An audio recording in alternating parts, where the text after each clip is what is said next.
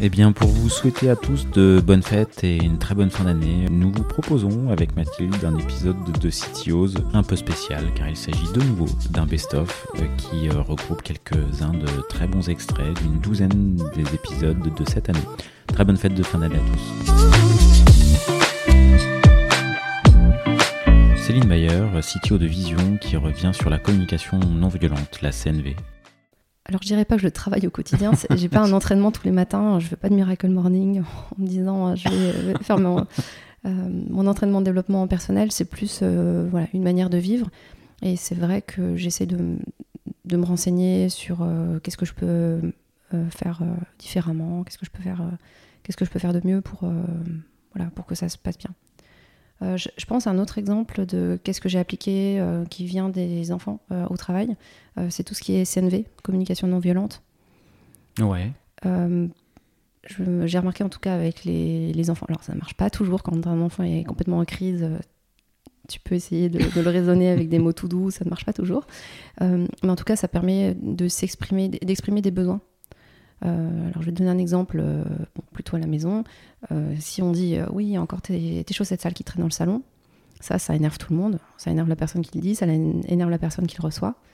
Alors que la CNV, tu vas d'abord exprimer ton, ton émotion et ton besoin, et puis tu essaies d'arriver à une solution gagnant-gagnant. Donc tu vas plutôt dire, bon, quand je vois les chaussettes qui traînent dans le salon, je me sens je, soit je me sens gênée. Je me sens pas bien. Je, voilà, je me sens pas bien, mais en tout cas, où je. Ça m'étouffe. Dis-moi, tu trouves l'adjectif que tu veux.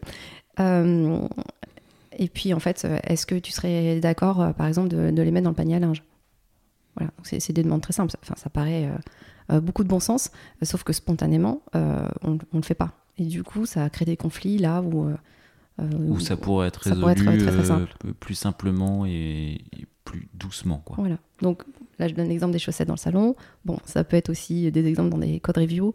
Euh, quand on ah, fait... dans une code review. Alors par exemple, ça donne quoi dans une code review? Dans une code review, euh, tu peux tomber sur une ligne de code où tu dis mais euh, jamais, oh, jamais faut faire ça. des choses comme ça. Voilà. voilà, le thé bête ou quoi. je sais pas. Qu'est-ce qu'on peut trouver dans, dans une code review? Alors c'est peut-être pas marqué tel quel, mais tu, peux, euh, donc je n'irai pas jusqu'à faire la CNV dans chaque ligne de code review évidemment, mais tu peux partir du principe que la personne euh, ben, n'a pas le, même contexte que toi, donc euh, aller préciser ou voilà quand, quand je vois je vois ta ligne de code, bah, je suis un peu surprise parce qu'on a, on a fait une formation sur le thème la semaine dernière. Est-ce que tu penses que tu pourrais écrire d'une manière différente qui respecte ce qu'on, ce qu'on a vu la semaine dernière, par exemple? Nicolas Durand revient sur l'importance de la bonne compréhension des besoins pour pouvoir penser solutions. Et des fois, quand on n'est pas du monde d'informatique, on, entend souvent les gens qui connaissent pas grand-chose d'informatique critiquer. Euh, tu vois, ils voient la moins appli, la moins de nouveautés, etc. Ah, c'est nul, ils sont bêtes, ils n'ont pas pensé à, oh là là, etc. Et en fait, non, créer une application, créer un produit informatique, c'est très très compliqué. Et donc, il faut essayer de transmettre ça euh, aux gens dont c'est moins le métier. Ça, c'est ta, difficulté. C'est un des enjeux. C'est un des enjeux. Euh, mais je pense qu'en fait, il se pose à tout le monde, si tu veux. C'est que euh, quand, tu, quand tu veux créer n'importe quel type de produit, bah, tu as besoin d'essayer de te dire euh, quel problème je résous, pourquoi je le résous, et comment est-ce qu'il faut le résoudre. Moi, j'ai toujours tendance à dire, alors je sais pas si c'est vraiment la vraie histoire, mais, mais je pense que personne au monde n'a un jour demandé Excel comme logiciel, tu vois. Euh, personne n'a dit ouais ce qu'il faudrait en fait euh, moi ce qu'il me faudrait en tant que comptable c'est un sort de tableau infini où je puisse mettre des formules des ceci des cela etc euh, ces gens-là ils demandaient à l'époque ah bah moi ce que je veux c'est un outil où je peux rentrer le, salaire que j'ai à payer que ça me génère automatiquement les charges et tout et en fait t'as quelqu'un qui a réussi à comprendre l'essence du problème à dire ok en fait à entendre plein de gens qui avaient plein de problèmes différents ok l'essence de votre problème en fait il se résume en un tableau avec des formules des machins et tout et donc, euh, tout l'enjeu, c'est de réussir justement à pas prendre pour argent comptant un besoin, mais d'en comprendre l'essence, de dire, ah ok, en fait, euh, ton besoin, c'est ça. C'est pas, c'est pas ce que tu me dis. Toi, tu m'expliques quelque chose, mais qui est pas en fait ce qui est ta vérité, mais qui est pas la. T'as pas trouvé la réponse en fait. Et, euh, et par contre, moi, expert informatique, qui aime, qui aime un peu la création de produits, je vais essayer de voir ce qui est, grâce à ma trousse à outils, ce que je vais pouvoir faire pour résoudre ça. Quoi. Et donc, mais de la même manière que quand tu vas chez le médecin, tu, tu, tu vois, tu vas pas lui dire ce qu'il faut, tu vas pas voir ton médecin en disant bonjour, il me faut une radio du genou. Euh, tu vas lui dire j'ai mal là, quoi. tu vois? Non, mais il y a plein de métiers où, en fait, il y, a des métiers où ça te semble vachement naturel d'expliquer la solution. Euh, et tu vois, quand tu pas l'informatique, tu as très envie de dire ouais, je voudrais une appli avec des boutons pour faire ça, etc. Machin. Alors que chez le médecin, tu lui dis pas euh, je voudrais ça, quoi. Ou alors, quand tu vas chez un, voir un avocat, tu dis pas je voudrais que vous plaidiez tel article pour dire ça. Non, non, tu lui expliques un problème et dis ok, maintenant je suis expert de, des, solutions à ces problèmes-là, donc je vais te trouver une réponse. Clément Charteau, CTO de Litchi, qui euh, nous évoque la problématique du make or buy. Donc dans la problématique du make or buy, toi, tu as plutôt un prix que make. Ah, ça c'est excellent, excellente question, puisque cette, cette, cette, problématique, elle arrivait très souvent, surtout quand tu es dans un groupe. Hein. Euh, l'argent, l'argent, l'argent, il faut trouver comment on est le plus efficace et le plus... Euh, comment dire On fait attention. Le meilleur ROI. Voilà, le meilleur ROI. Et donc le make or buy j'étais souvent en faveur du mec euh, plutôt que du buy, tout simplement parce que tu construis aussi, en construisant la tech, en faisant toi-même, tu construis des compétences et tu offres des libertés et de la flexibilité que tu n'as pas lorsque tu une, une, solution du marché. Typiquement, sur la partie CMS, sur comment tu modifies le contenu d'un site web sans faire des reels à chaque fois, c'était du fait maison. On avait des API, on avait construit un CMS qui n'était pas headless à l'époque, hein, c'était un, CMS euh, bon, qui était euh, haut en couleur. Voilà, j'en vois, vois, les écrans quand je ferme les yeux, c'était particulier, mais, mais il fonctionnait, tu vois. Et on n'avait pas réinventé la roue, mais c'était un truc fait maison qu'on a pu faire évoluer extrêmement facilement en fonction des besoins pour pouvoir typiquement réagir à euh, une, une news géopolitique qui impacte euh, le travel. Euh, grâce à nos CMS qu'on a fait maison, pof, on a monté une API, on a on changé le front à chaud. cette flexibilité-là, on l'avait en quelques heures. Là où, si tu es tributaire d'une solution externe, c'est pas la même, c'est pas la même chanson. Donc le or buy, j'ai très souvent tendance à passer par le make, peut-être par fierté aussi, à hein, me dire euh, j'ai pas envie de, d'acheter une solution d'un autre, je veux la faire moi-même. Je sais pas si c'est toujours le bon moteur, mais en tout cas, cette volonté d'être honneur euh, de la solution. Est-ce qu'il y a des cas où est-ce qu'il y a des, des fois où tu te dis tiens, euh, non, là, euh, j'achète. Bah, tu vois, avec le recul, typiquement, le CMS, bon, euh, il, a, il, a, il a servi vaillamment son, son, pays, mais avec l'avènement des CMS headless et de la capacité d'implémentation multi-device, multi-résolution, où nous, on avait quand même une image Typiquement pour un web, il fallait la dupliquer, la, tripler pour qu'elle soit dispo sur tablette, sur mobile. Là où tu as des CDN qui font ça bien mieux que nous.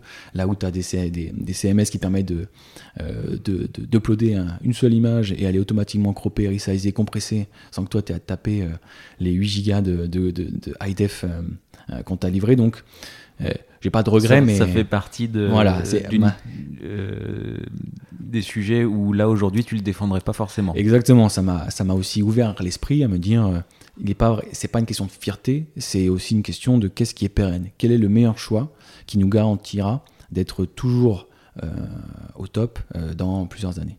Et mais c'est aussi de bonne guerre, hein, c'est que quand tu es un peu foufou, quand tu es jeune et quand tu as, as la niaque, tu veux, tu veux être le premier. Alors, en tout cas, moi, c'était un de mes moteurs. Et quand tu fais du commerce, c'est ça qui est extrêmement intéressant, c'est que tu te, jauges avec tes compétiteurs et tu as envie d'être le plus rapide. Il faut que la web perf soit au top, il faut que l'expérience UX soit la meilleure. Et donc, tu te jauges. Euh, là où, maintenant, avec euh, le recul, j'aurais peut-être euh, une approche plus rationnelle et me dire, ok, c'est bien beau de le faire en interne, mais est-ce qu'on peut le faire pour un peu plus cher, certes, mais avec quelque chose de plus solide en termes de sécurité. Hein, le, le, DevSecOps euh, a explosé ces dernières années. À l'époque, on pas, euh, on n'avait même pas de RSSI. Euh, c'est aussi des, questions qui font que les choix que tu fais aujourd'hui pour la tech doivent être ceux qui sont encore valables demain, et donc le buy parfois fait sens. Adrien Blandin, CTO de Le Permis Libre, dont l'objectif c'est de devenir inutile.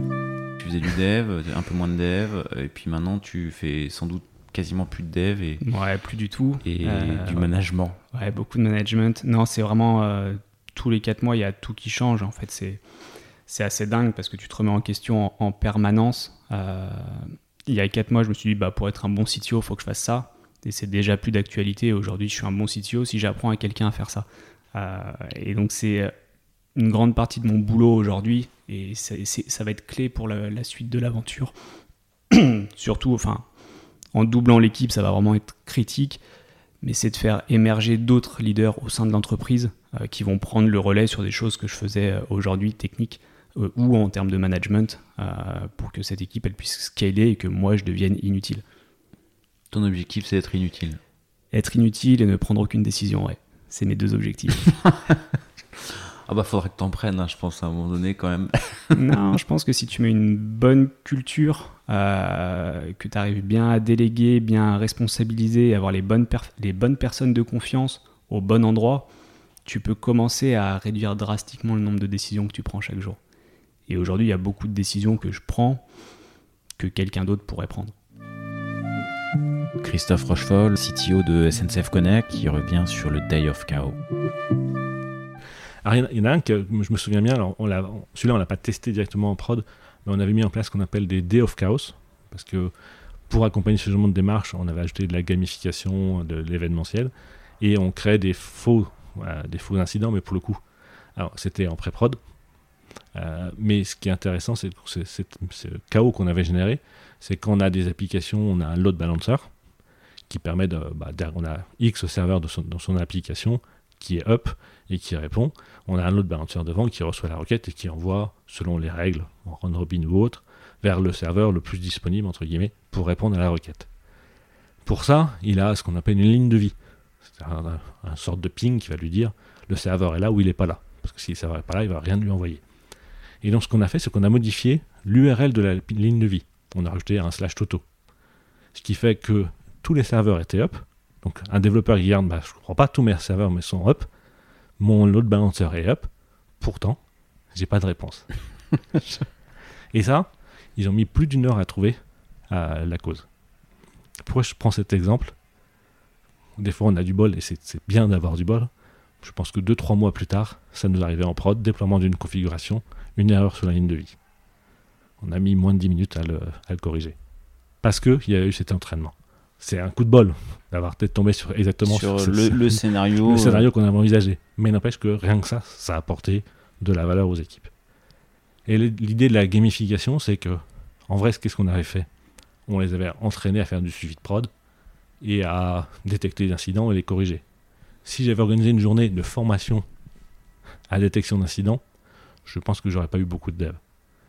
Maintenant, si j'organise un jeu Day of Chaos où euh, je simule des incidents et que je demande justement à la prod de simuler des incidents sur les environnements des devs et que eux ils doivent les détecter, en fait c'était du fun. ça devient marrant. Quoi. Ça devient marrant. Donc voilà, Chaos Engineering, c'est mettre en place des démarches pour à la fois améliorer le système technique, apporter de la résilience, mais aussi organisationnel.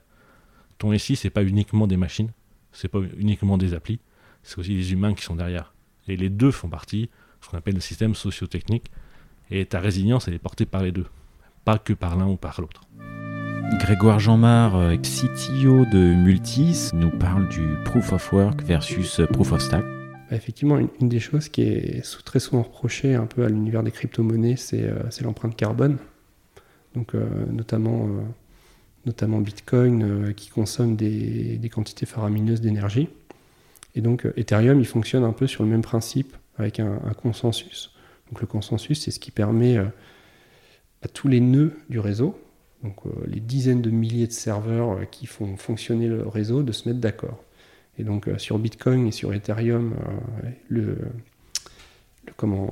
consensus, c'est ce qu'on appelle le proof of work, la preuve par le travail. Et donc pour choisir le mineur qui va qui va valider le prochain bloc de transaction, il y a une petite compétition mathématique qu'on donne à tous les nœuds du, réseau. Et celui qui, est le premier à résoudre ce, problème mathématique, ce puzzle, il a le droit de publier euh, le prochain bloc et de récupérer, euh, bah, récupérer tous les frais de transaction qui sont dans chaque transaction du bloc. Et donc ça, ça consomme énormément, énormément d'énergie. Et donc euh, Bitcoin ne va pas transitionner sur sur, un autre consensus. Mais Ethereum, effectivement, Ethereum 2, c'est le changement du consensus, euh, euh, euh, au niveau de la blockchain. Et donc, ils vont passer de preuve du travail à ce qu'on dit proof of stake, qui est preuve par l'enjeu, et qui est quelque chose qui est régi beaucoup plus par, comment dire, par une logique économique que, que de ressources informatiques. Donc en fait, en l'occurrence, on va avoir des validateurs qui vont mettre une mise donc là, sur Ethereum 2, la mise c'est de 32 Ethers. Donc aujourd'hui, ça vaut beaucoup. Je dirais à peu près 50 000 dollars. Ah ouais, mais il y a combien l'Ether là du coup? Euh, Je sais pas. Euh, je sais pas trop exactement, mais voilà, grosso modo, on doit être à 1500. 32 ouais. Ethers. Ouais, ça doit être de- 2000, 3000 euh, dollars l'Ether. Donc, euh, ce 32 Ethers, voilà, c'est le coût pour aujourd'hui pour devenir validateur euh, sur, euh, sur Ethereum. Et donc, euh, bah là, en l'occurrence, il n'y a plus vraiment de problématique de, de ressources informatiques pour résoudre un puzzle. Tous les validateurs qui ont mis une mise euh, vont commencer à valider des blocs, ils vont être sélectionnés de manière relativement aléatoire. Par contre, si un validateur décide de bah, essayer de, de jouer euh, malicieusement, essayer de trafiquer euh, le prochain bloc, trafiquer la blockchain, le risque c'est de perdre, euh, perdre sa mise. Romain Koenig revient sur le, le caractère à géométrie variable de ce qu'on peut mettre derrière le mot CTO. CTO, moi, je trouve que c'est un nom où il faut prendre un peu de recul aussi, parce que, hum, bah, force est de constater qu'on utilise. Enfin, CTO, ça décrit la personne qui est responsable de la partie technique sur plein de boîtes, mais des boîtes vraiment qui ont des. Enfin, qui ont des métiers différents et des tailles, de tailles différentes. En fait, des CTO, il y en a un à partir d'une boîte où elle fait trois personnes. On peut déjà avoir un CTO, comme il y a des CTO de boîtes de 1000 personnes. Quoi. Et, euh, et avec tout le spectre au milieu de 10, 20, 30, 100 personnes. Donc, moi, de l'expérience que j'ai pu avoir de la création de la boîte à une boîte où maintenant on est 175 et avec une équipe tech qui fait euh, 30, 30 développeurs, et ben c'est pas du tout le même métier que euh, quand on est 3 devs, 10, 10 devs, on va dire 6 devs, on a une squad, et après quand on passe à plusieurs squads, et un jour ça va passer avec plusieurs tribes, etc. Bah, moi j'ai vu mes responsabilités shifter du code, on va dire la partie management, euh, recrutement, qu'on a un peu parlé au début, quoi. Ouais. Sauf qu'en fait, durant tout du long, le CTO, lui, il reste. Le, le titre, quoi. Le, le terme. Ah, le terme. Et le jour où j'ai eu le terme, c'est marrant parce qu'on m'a invité du coup à des Slack de CTO, sur, euh, donc j'ai invité à rencontrer plein d'autres CTO, à des dîners même de CTO. Et du coup, on rencontre des gens qui ont le même titre que toi, le même job. Mais en fait, on fait pas du tout la même chose. Parce que euh, moi, je, je me rappelle que je parlais de problématiques avec des personnes qui, qui me regardaient et me disaient Ah ouais, tiens, c'est marrant, moi, j'ai pas fait ça depuis 4 ans.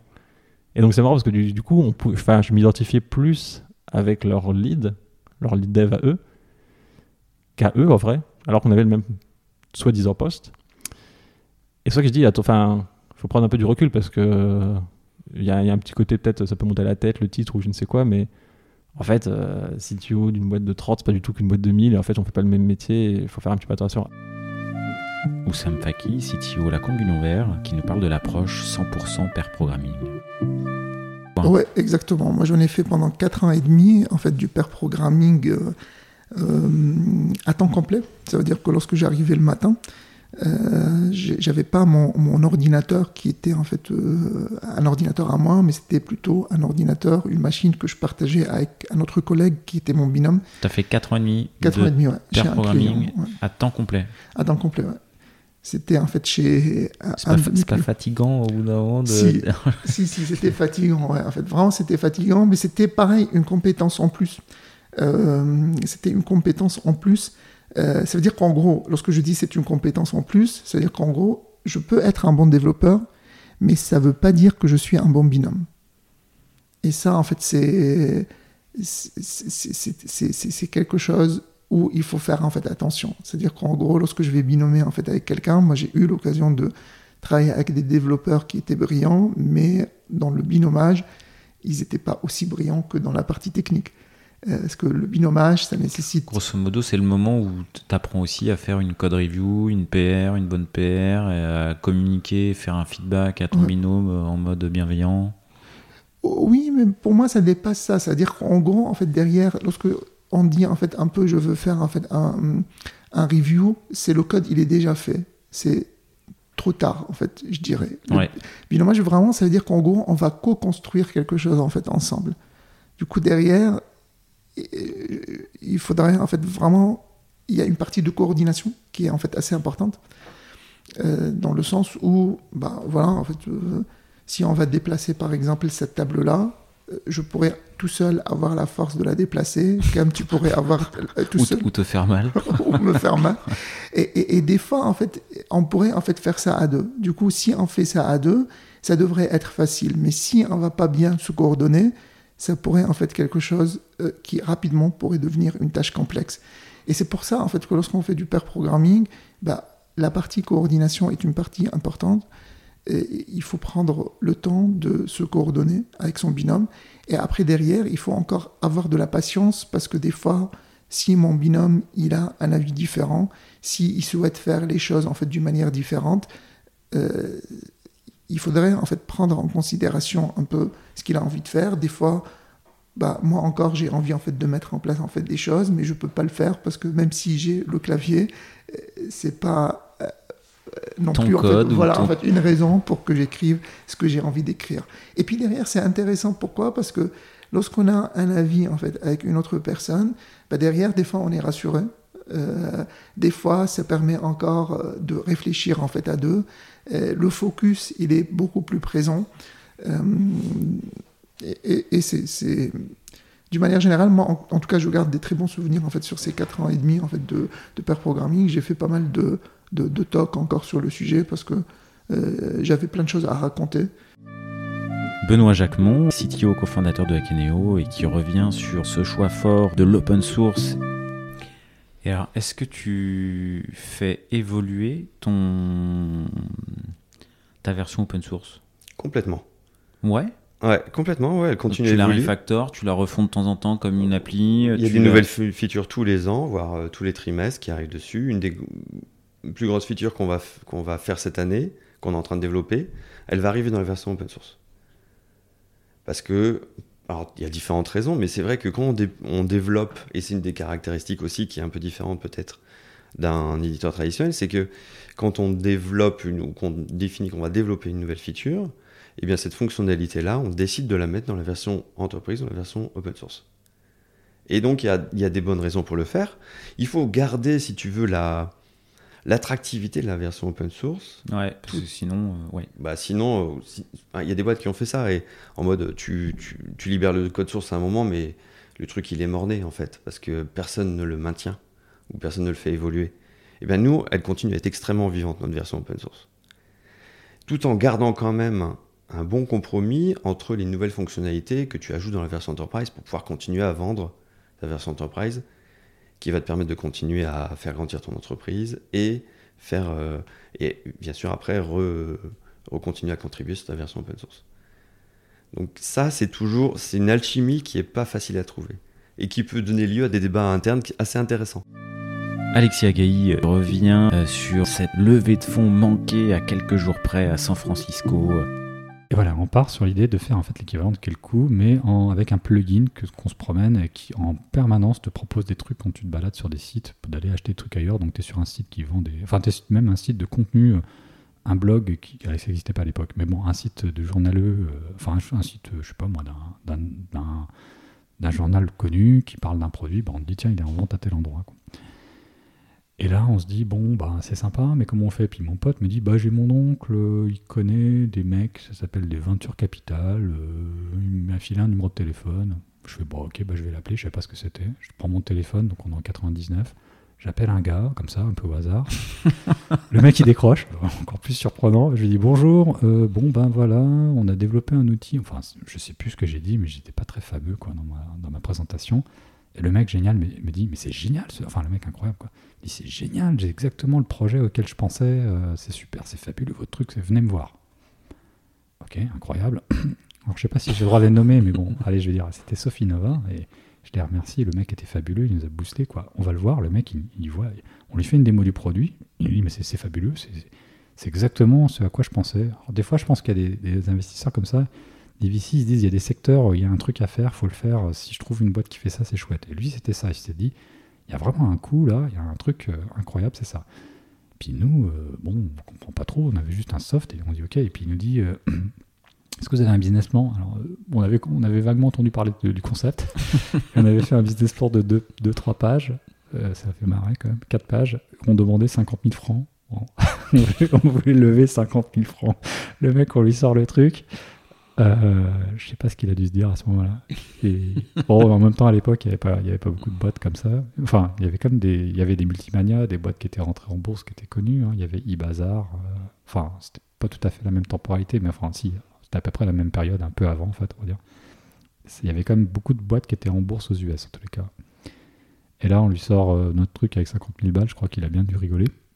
Mais quand même, il nous a, il nous a quand même pas pris pour des, bah, pas forcément pour des, des abrutis, parce qu'il nous a dit c'est génial, il faut que vous alliez aux US vendre votre produit. Je vous introduis auprès de mon collègue aux États-Unis, euh, à San Francisco. On vous paye le voyage, vous allez faire la presse là-bas.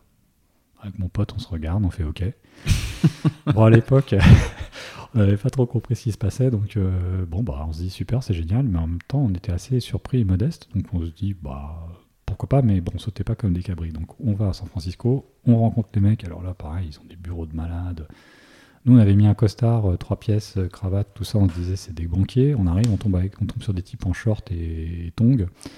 Déjà, ça fait un peu bizarre. On s'est dit, on doit pas être dans le bon, dans le bon mood. Bon, San Francisco, c'est San Francisco. On, on l'a su juste après, hein, que finalement, on était un peu décalé, que tous les Français qui arrivaient, ils arrivaient en costard et deux jours après, ils tombaient le costard, ils finissaient en, en t-shirt. Bon, on a très vite pris le, pris le pli. Les mecs étaient incroyables, quoi. On arrive dans les bureaux, on fait la presse, ils disent c'est génial. Et puis, bon, comme ils n'étaient pas très tech, ils savaient pas trop ce qu'on faisait, ils disent, bon, bah, on va demander à. Alors, à l'époque, probablement l'équivalent des business angels, faudrait que vous présentiez votre produit à d'autres gars qui ont déjà monté une boîte ici, qui ont, qui ont fait un exit et qui, qui mettent des tickets d'entrée.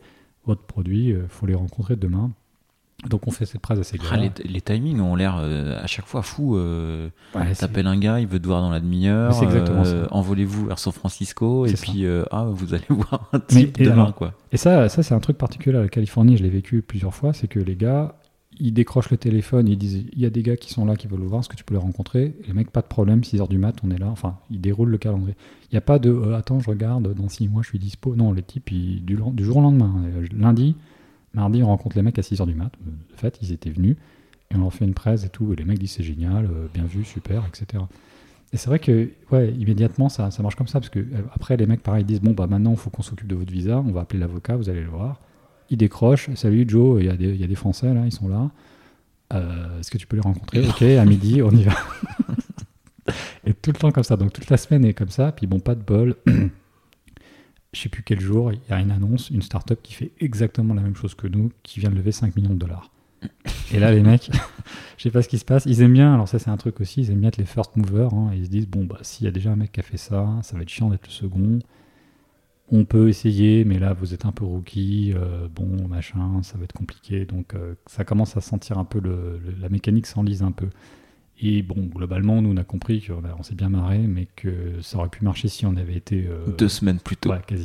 ouais. Ouais, vraiment deux semaines plus tôt. Les mecs ils allaient vite, hein, ils déroulaient du, ils déroulaient quoi. Arnaud Demarque, CTO de Lasgi, revient sur l'importance de savoir euh, donner un prix à la ligne de code. Euh, on est allé voir le métier en leur disant bah, on a une solution pour sortir de cette ornière. Euh, par contre, pendant six mois, il se passe plus rien. Et on ramène tout à Paris. Donc ça, c'était une décision assez forte, ouais. Et voilà, donc il y avait. Enfin, euh, ouais, faut convaincre là quand même. Ah ouais, il faut convaincre, bah oui, parce qu'en plus, bah, dans l'application, hein, tout à l'heure, je t'ai parlé de produits structurés, donc ça fait partie du sujet. Donc il y a une, une branche qui sert cette ligne produit qui est hyper importante en termes de, de, de- de revenus. Donc on- voilà, s'arrêter six mois, c'est c'est impactant. c'est une perte de. Alors- enfin, c'est une perte sur six mois. C'est sur six mois, mais alors le service continue avec le legacy, mais euh, on fait plus d'évolution. C'est ça que ça veut dire. On n'arrête pas le service. hein. Mais par Tu contre, plus de part de marché. Voilà, mais de. il faut se rappeler d'un truc, c'est qu'on livrait que six, six fois par an. Oui, tu perds de. Donc tu perds deux à trois releases, et sachant ouais. que deux à trois releases, euh, qui derrière génèrent plein de bugs, post-release, voilà, donc je pense que on a essayé de convaincre justement là-dessus. On a aussi convaincu le fait que de rationaliser un peu les équipes, au lieu de plutôt avoir des grosses équipes, de mettre moins de personnes avec des équipes on mieux choisies, avec des, ouais, avec des, des développeurs euh, euh, plutôt, euh, plutôt bons, on, on a fait le pari de la vélocité. Euh, et donc c'est comme ça qu'on a réduit les équipes, plus petites, mieux organisées, avec un product owner euh, en face de, chacune de, ces lignes produits, avec un effort de, du, de, enfin, d'UX très fort. Donc euh, plutôt que de coder et puis après de, faire du refactor en permanence, on a, posé aussi avec Alain des, des- bases assez fortes, c'est lui qui a amené ça, c'est d'être vraiment très use case driven et, et de ne coder que lorsque euh, on a posé les personnages, on a posé l'UX, que les choses sont, sont correctement euh, pensées pour après commencer à, à- à- à coder euh, des choses. Et ça, ça paraît assez bizarre, mais c'est vraiment la bonne façon de faire. Et, et on cite souvent les GAFA, ils fonctionnent comme ça. Faut pas croire qu'ils sont tout le temps en train de partir dans tous les sens. Non, non, ils sont très très rationnels et on avait du coup à cette époque aussi rencontré quelques développeurs de, de- de ces, de ces antennes-là, de, de chez Facebook, etc. Et ils expliquaient exactement ça. Et donc être rationnel, pas partir dans tous les sens, et justement être euh, peser le prix de la ligne de code. Et donc euh, on est sur, sur des, donc de la, Le prix ou le ROI du coup? Bah, ça va avec, c'est-à-dire que ta ligne de code, si derrière tu la, tu la, tu la ships trop vite et puis que derrière tu, tu dois passer euh, à nouveau 2-3 de, de, de trois mois à, à la refaire parce que ça n'a pas apporté la valeur attendue et que ça ne correspond pas au, au use case euh, espéré, bah, la perte elle est énorme. Donc c'est pour ça qu'il vaut mieux réfléchir avant et, et bien structurer le, le, le, besoin. Et donc cet effort de, de, de d'UX et de, et de design en amont, elle est, elle est, en tout cas on trouve qu'elle est plutôt euh, très très salvatrice et nous évite euh, pas mal de gaspillage. Antoine Bull, euh, CTO, cofondateur de DH, qui nous parle du legacy. T'as as dit quelque chose, je continue sur le legacy, parce que donc on comprend que toi, ton approche et ton choix, et tu l'expliques, c'est euh, euh, on fait pas une refonte à côté, mais plutôt on va isoler des features et on, on refait petit à petit par service, par microservice, par euh, fonctionnalité. Tu as dit quelque Exactement. chose, tu t'es dit, dit quelque chose sur l'attractivité du legacy. Euh, Tu as dit, voilà, euh, bon, pff, les développeurs, des fois, euh, legacy, tout ça. Absolument. Est-ce que tu, tu as travaillé la manière de rendre attractif le fait de bosser sur une application euh, legacy C'est une très bonne question qui se pose un peu tout le temps et euh, elle se pose aujourd'hui euh, dans nos équipes comme à beaucoup d'endroits. Et la première chose, c'est que je trouve que ce sujet-là est, probablement intellectuellement et d'un point de vue technique, approche technique, architecture technique, un des plus compliqués qu'on ait à gérer. C'est-à-dire que c'est relativement facile de construire une plateforme de zéro, bah, t'as rien, tu construis, tu fais tes choix, t'as pas beaucoup de contraintes euh, particulières là-dessus. Quand tu travailles sur une plateforme legacy, avec cette approche-là de se dire, bon, bah, je vais commencer par essayer de la découper par morceaux, découper certains morceaux et de le refondre étape par étape, ce qui a euh, pour vertu de, de procéder de manière très itérative. Ça rejoint euh, évidemment tout ce qu'on disait sur le sur l'agilité, le côté itératif des choses. Ça te permet de faire ça tout en, tout en accompagnant le business. C'est-à-dire que quand tu euh, refonds une de ces parties-là, tu peux te permettre de rajouter des fonctionnalités, d'enrichir la plateforme au fur et à mesure. Et tu n'embarques pas de problème de euh, il va falloir que je le switch d'une vieille plateforme à une, ancienne plateforme à une nouvelle plateforme, ce qui est un ce qui est euh, dans le enfin en tout cas dans notre domaine du SaaS euh, un- une galère absolue. Et donc, euh, intellectuellement, de construire des nouveaux modules euh, pour remplacer de la modularité que tu auras créée sur une plateforme legacy, c'est un, enjeu technique et technologique qui est beaucoup plus compliqué que de créer une, une plateforme from scratch et euh, que je trouve du coup beaucoup plus stimulant et beaucoup plus intéressant. Et c'est là qu'on apporte, je trouve, le plus de valeur d'un point de vue ingénierie. Et ça te donne aussi une perspective très, très différente sur la façon de construire les, plateformes et les, solutions software. C'est-à-dire qu'une fois que tu as mesuré l'impact euh, des années plus tard d'un mauvais choix d'architecture ou d'une mauvaise approche ou de, choix techniques douteux, ça te fait envisager les choses de manière très différente. C'est-à-dire que tu te dis, euh, quand tu construis euh, une nouvelle plateforme, ok, mais quel, comment ça va se évoluer dans les années qui viennent et, euh, et comment ça se passera dans trois ans quand euh, je vais relire mon propre code et que je vais me dire, mais qui a codé ce truc-là, c'est hyper mal fait. Et ben, c'est toi qui l'as fait en fait, c'est juste que tu t'en souviens pas, c'était il y a trois ans.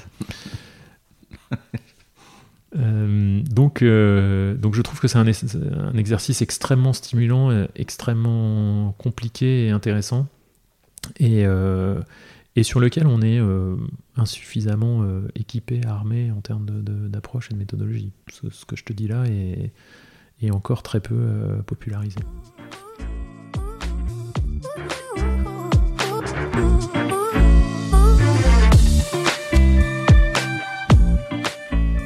L'épisode est terminé, j'espère qu'il vous a plu et si c'est le cas, c'est le moment de prendre deux ou trois secondes de plus pour euh, deux ou trois clics. Un petit clic pour un pouce bleu euh, ou un petit clic pour un partage aux copains ou un petit clic pour vous abonner euh, et ne pas rater le prochain épisode. À très bientôt.